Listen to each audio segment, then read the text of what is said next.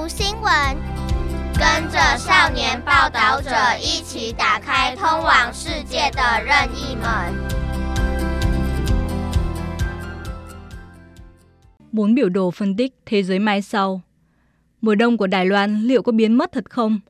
Con người không thể sinh sống ở nơi nào trên trái đất. Mùa hè càng ngày càng nóng là cảm nhận chung của tất cả mọi người. Trên thực tế, hiệu ứng nhà kính khiến trái đất nóng lên, đồng thời làm thay đổi khí hậu trên toàn cầu đã gây ra ảnh hưởng tới cuộc sống của chúng ta từ rất lâu rồi. Nhưng mùa hè có thật sự càng ngày càng nóng lên không? Nguyên nhân đằng sau của việc nhiệt độ tăng lên là gì? Bên cạnh đó, ngoài việc nhiệt độ tăng cao, biến đổi khí hậu có mang đến những tác động nào nữa? Chúng ta hãy cùng nhau xem xét về hiện tượng biến đổi khí hậu cũng như ảnh hưởng của nó thông qua những dữ liệu chính nhé. Tháng 7 năm 2023, nhiều nơi trên toàn cầu đều đạt mức nắng nóng kỷ lục.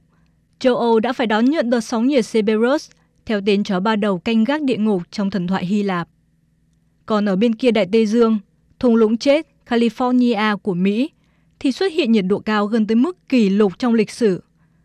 Ở châu Á thì Ấn Độ đã phải hứng chịu đợt nắng nóng từ tháng 4 và tới tháng 6, thậm chí nhiệt độ còn lên tới 47 độ C. Biến đổi khí hậu không chỉ là nhiệt độ tăng cao, mà kèm theo đó là những thảm họa nghiêm trọng do các kiểu khí hậu cực đoan gây ra. Ví dụ như ở bờ đông nước Mỹ, đã có mưa rất lớn vào ngày 9 tháng 7, khiến 50 triệu người dân sinh sống ở khu vực duyên hải này lâm vào cảnh lụt lội. Hay như ở Hàn Quốc, mưa liên tiếp trong nhiều ngày gây lụt lội, sạt núi trên diện rộng, làm cho 40 người thiệt mạng. Hoặc ở Kyushu, Nhật Bản, mưa lớn vào ngày 10 tháng 7 đã lập kỷ lục mới trong lịch sử quan trắc của địa phương, khiến chính quyền địa phương phải vội di rời hơn 100.000 người. Mưa lớn cũng khiến 6 người thiệt mạng. Bên cạnh đó, Ấn Độ vốn dĩ đón mùa mưa đến từ tháng 6 cho tới tháng 9, thì lượng mưa chỉ riêng ngày mùng 9 tháng 7 đã đạt mức 153 mm, phá vỡ kỷ lục trong 40 năm qua. Tới ngày mùng 8 tháng 8, ở hòn đảo Mayu, hòn đảo lớn thứ hai của quần đảo Hawaii, do hạn hán cộng thêm bão lớn nên đã bùng phát thảm họa cháy rừng lớn nhất trong 100 năm gần đây, đốt cháy ngôi làng Lahaina, một ngôi làng có lịch sử lâu đời. Cho tới ngày 18 tháng 8, đã có 101 người thiệt mạng, hàng nghìn người mất tích và con số thương vong vẫn tiếp tục tăng cao do thảm họa cháy rừng này. Mùa hè năm nay không chỉ nắng nóng cực đoan mà mọi người ở khắp nơi đều có thể cảm nhận được những ảnh hưởng từ thảm họa do biến đổi khí hậu gây ra. Rốt cuộc thì có thật là mùa hè năm nay nóng hơn các năm khác hay không? Biến đổi khí hậu đã gây ra những thay đổi quan trọng nào trong môi trường và hệ sinh thái? Thế giới trong tương lai sẽ ra sao? Hãy để cho những dữ liệu đã được nghiên cứu và thống kê nói cho bạn biết câu trả lời. Trong gần 40 năm, nhiệt độ trung bình trên toàn cầu đã tăng gấp 2 lần. Căn cứ vào phân tích của cơ quan hàng không và vũ trụ Hoa Kỳ NASA, nhiệt độ trung bình của trái đất năm 2022 cao hơn so với nhiệt độ trung bình ở cuối thế kỷ 19 là 1,11 độ C. Nhiệt độ trung bình năm 2022 và năm 2015 cùng xếp thứ 5 trong bảng xếp hạng nhiệt độ trung bình của trái đất trong lịch sử từ trước tới nay. Từ năm 1880, khi bắt đầu theo dõi nhiệt độ trung bình của trái đất, thì chỉ riêng từ năm 2014 tới năm 2022 đã chiếm 9 năm trong tổng số 10 năm có nhiệt độ trung bình cao nhất lịch sử. Các nhà khoa học nghiên cứu về khí hậu phát hiện, từ năm 1880 cho tới năm 2022, nhiệt độ trung bình của trái đất có tốc độ tăng bình quân là 0,08 độ C mỗi 10 năm. Nhưng kể từ năm 1981 thì tốc độ tăng là 0,18 độ C mỗi 10 năm.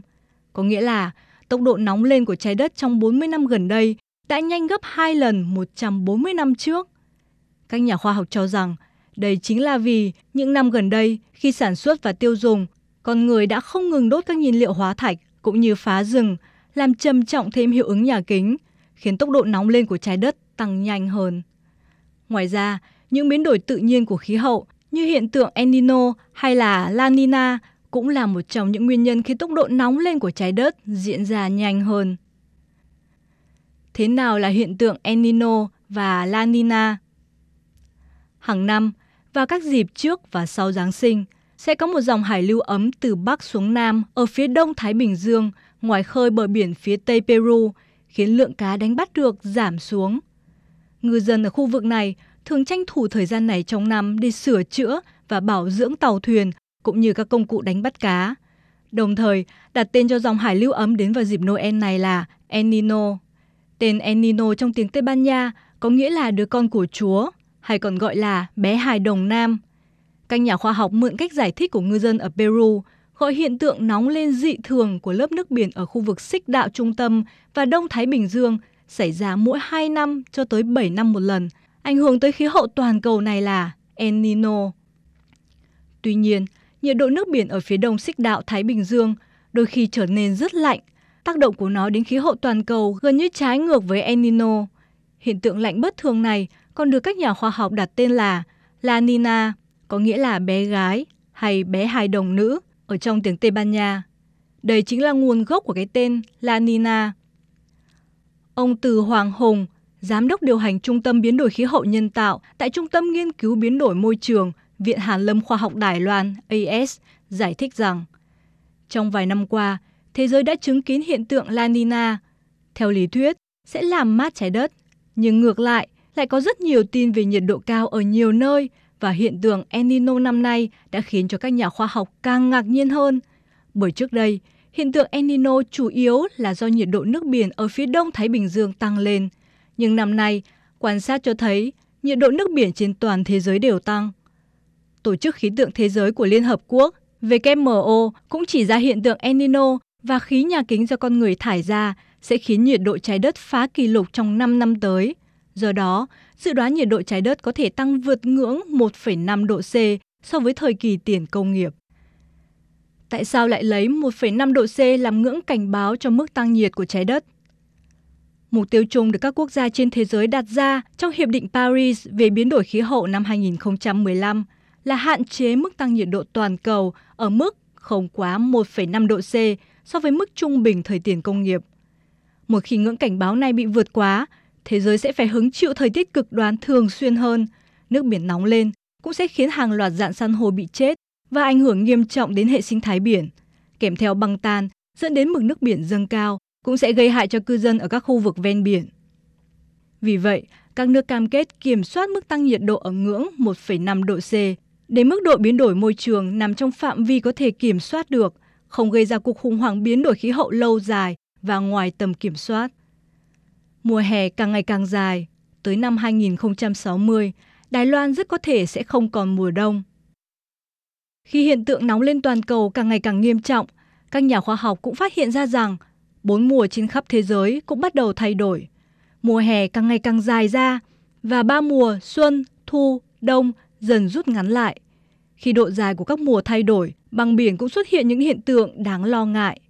Nghiên cứu mới nhất trên tạp chí khoa học Nature Communications cho biết, nhanh nhất thì tới năm 2030, bề mặt biển Bắc Cực có thể hoàn toàn không có băng vào mùa hè. Và ngay cả khi lượng khí thải carbon của thế giới giảm xuống cực thấp, thì tới năm 2050, băng biển Bắc Cực vẫn có thể biến mất vào mùa hè. Một khi mùa hè không còn băng biển, quá trình hình thành băng vào mùa đông sẽ càng chậm hơn. Cuối cùng, có thể dẫn đến sự biến mất hoàn toàn của lớp băng. Mùa Bắc Cực không có băng biển vào mùa hè sẽ tác động đến thời tiết toàn cầu, gây ra những thảm họa thời tiết cực đoan như sóng nhiệt, cháy rừng và lũ lụt ở những nơi có vĩ độ trung bình và cao. Ở vùng cận nhiệt đới như Đài Loan, mùa hè cũng nóng hơn và dài hơn trước đây. Số ngày có nhiệt độ cao, tức là số ngày có nhiệt độ trên 35 độ C, ở Đài Bắc vào năm 2022 sẽ nhiều hơn năm 1971 là 20 ngày. Nhóm các nhà khoa học nghiên cứu về biến đổi khí hậu của Đài Loan ước tính rằng vào cuối thế kỷ này, thế kỷ 21, độ dài mùa hè của Đài Loan có thể tăng từ khoảng 130 ngày ở thời điểm hiện tại lên đến 155 cho tới 210 ngày tùy theo điều kiện khí hậu. Và độ dài mùa đông từ 70 ngày ở thời điểm hiện tại sẽ giảm xuống từ 0 cho đến 50 ngày.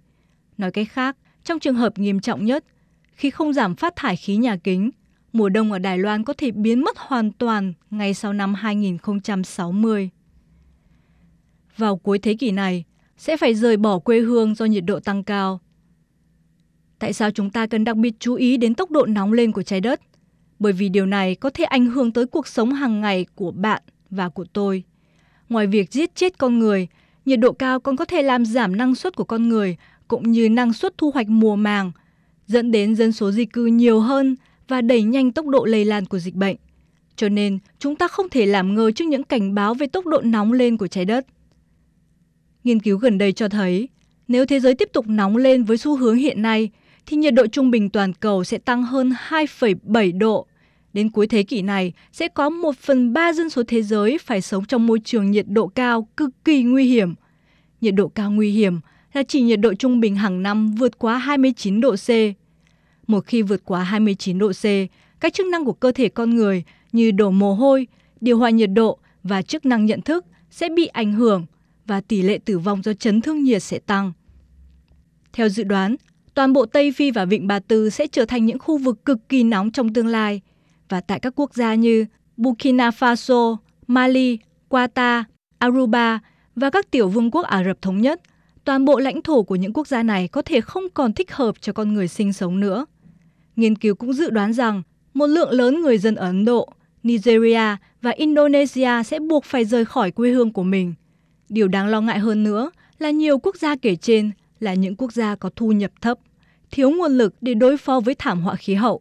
Do đó, làm thế nào để giúp người dân ở các quốc gia này tìm được nơi sinh sống phù hợp sẽ là một vấn đề lớn trong tương lai. Khi nhiệt độ trung bình tăng thêm 2 độ C, 99% dạng san hô sẽ biến mất. Nhiệt độ trung bình của trái đất tiếp tục tăng. Ngoài những tác động đến lối sống của con người, thì các loài động và thực vật trong tự nhiên cũng sẽ không còn nơi nào để chạy trốn. Hội đồng Liên minh Chính phủ về đa dạng sinh học và dịch vụ hệ sinh thái EPBES đã xuất bản một báo cáo đánh giá toàn cầu về đa dạng sinh học và các dịch vụ hệ sinh thái dài hàng nghìn trang vào năm 2019. Trong đó chỉ ra rằng, nếu tình trạng nóng lên trên toàn cầu không được kiểm soát, một số lượng lớn các loài sinh vật sẽ biến mất khỏi trái đất. Trong số rất nhiều loài bị ảnh hưởng, thì san hô nhận được sự quan tâm đặc biệt vì nhiệt độ nước biển tăng sẽ ảnh hưởng trực tiếp đến hệ sinh thái dạng san hô. Do đó, dạng san hô trở thành chỉ số quan trọng để quan sát tác động của biến đổi khí hậu. Ngoài ra, mặc dù các dạng san hô chỉ chiếm chưa đến 1% diện tích đáy biển toàn cầu, nhưng chúng có thể cung cấp môi trường sống cho khoảng 25% sinh vật trên biển. Do đó, dạng san hô là một trong những hệ sinh thái đa dạng sinh học nhất trên thế giới. Cũng có nghĩa là sự suy giảm của các dạng san hô chính là lời cảnh báo sẽ có nhiều loài biến mất khỏi trái đất. Tiến sĩ Overholt Gumbert, giám đốc Trung tâm Nghiên cứu Thay đổi Toàn cầu tại Đại học Queensland ở Úc chỉ ra rằng nghiên cứu đã phát hiện 14% san hô đã biến mất kể từ năm 2009. Năm 2018, Hội đồng Liên minh Chính phủ về biến đổi khí hậu IPCC của Liên Hợp Quốc đã công bố một báo cáo trong đó, chỉ ra sự khác biệt giữa các dạng san hô khi nhiệt độ toàn cầu tăng 1,5 độ C và 2 độ C.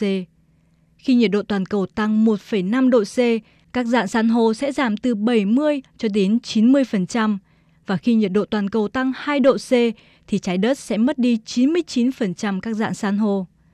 Vì vậy, hệ sinh thái dạng san hô quý giá dưới đại dương có thể nói là đang đối mặt với nguy cơ rất lớn. Nếu nước biển tiếp tục nóng lên, các loài tảo vốn sống cộng sinh với san hô sẽ biến mất.